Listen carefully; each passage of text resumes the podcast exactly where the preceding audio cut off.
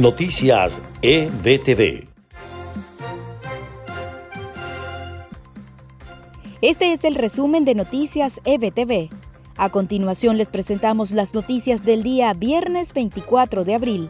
Les estaremos acompañando Carlos Acosta y Susana Pérez. Comenzamos. El régimen de Maduro trata de burlar las sanciones en su contra comprando gasolina a Teherán mediante intermediarios y en un intento desesperado por activar la industria. Estaría incorporando además tecnología iraní que, advierten los expertos, terminaría por arruinar las estructuras petroleras porque esos repuestos no son compatibles. Un avión modelo Astra SP de matrícula venezolana YV3427 se salió de la pista del aeropuerto ejecutivo de Fort Lauderdale, en Florida, este viernes sin conocerse el lugar de donde despegó. Pocos datos se saben de la misteriosa aeronave que traía al menos tres tripulantes y que tenía como destino final el Aeropuerto Internacional de Maiquetía. A través de la página web Radar Box se puede apreciar que la aeronave realizó un vuelo de 39 minutos aproximadamente desde un sitio no especificado en el mapa hasta que se precipitó en el terminal privado de Florida. Hasta el momento no se han reportado heridos por este incidente. Más de 2.7 millones de personas se han contagiado de COVID-19 y al menos 190.000 han muerto en todo el mundo. Según la Universidad John Hopkins, más de 50.000 personas han muerto en Estados Unidos. La ONU anunció este viernes una gran iniciativa internacional para hallar una vacuna contra el coronavirus, mientras que millones de musulmanes iniciaban en un ambiente sombrío un ramadán en confinamiento.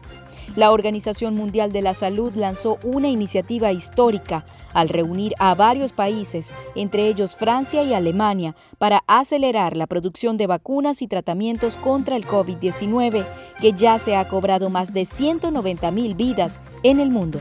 Y en notas de Estados Unidos, el presidente Donald Trump firmó este viernes un proyecto de ley que proporcionará 484 millones de dólares en ayuda adicional a los negocios y hospitales que están resistiendo el peso del coronavirus. La nueva ley es el último esfuerzo del gobierno federal para ayudar a mantener a flote a las empresas que han tenido que cerrar o alterar drásticamente sus operaciones a medida que los estados logran frenar la propagación del virus. Sin inmutarse por las críticas, los funcionarios estatales de Georgia avanzaron este viernes con planes para permitir la reapertura de algunos negocios no esenciales, incluso cuando las muertes por coronavirus aumentan en todo el estado. El gobernador Brian Kemp fue uno de los últimos líderes estatales en emitir órdenes de confinamiento vigentes desde el 3 de abril para combatir la propagación del COVID-19. Y el Departamento de Salud de Florida confirmó 526 casos adicionales de COVID-19, elevando el total estatal de casos confirmados a 30.174.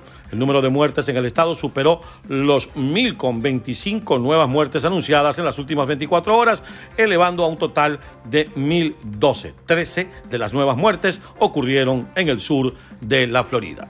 Hasta aquí este compacto informativo de Podcast EBTV. Trabajamos para ustedes en la producción Marife Soto y María Gabriela Rondón.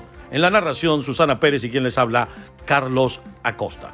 Continúen conectados a la señal de EBTV en todas nuestras plataformas. Hasta una próxima oportunidad.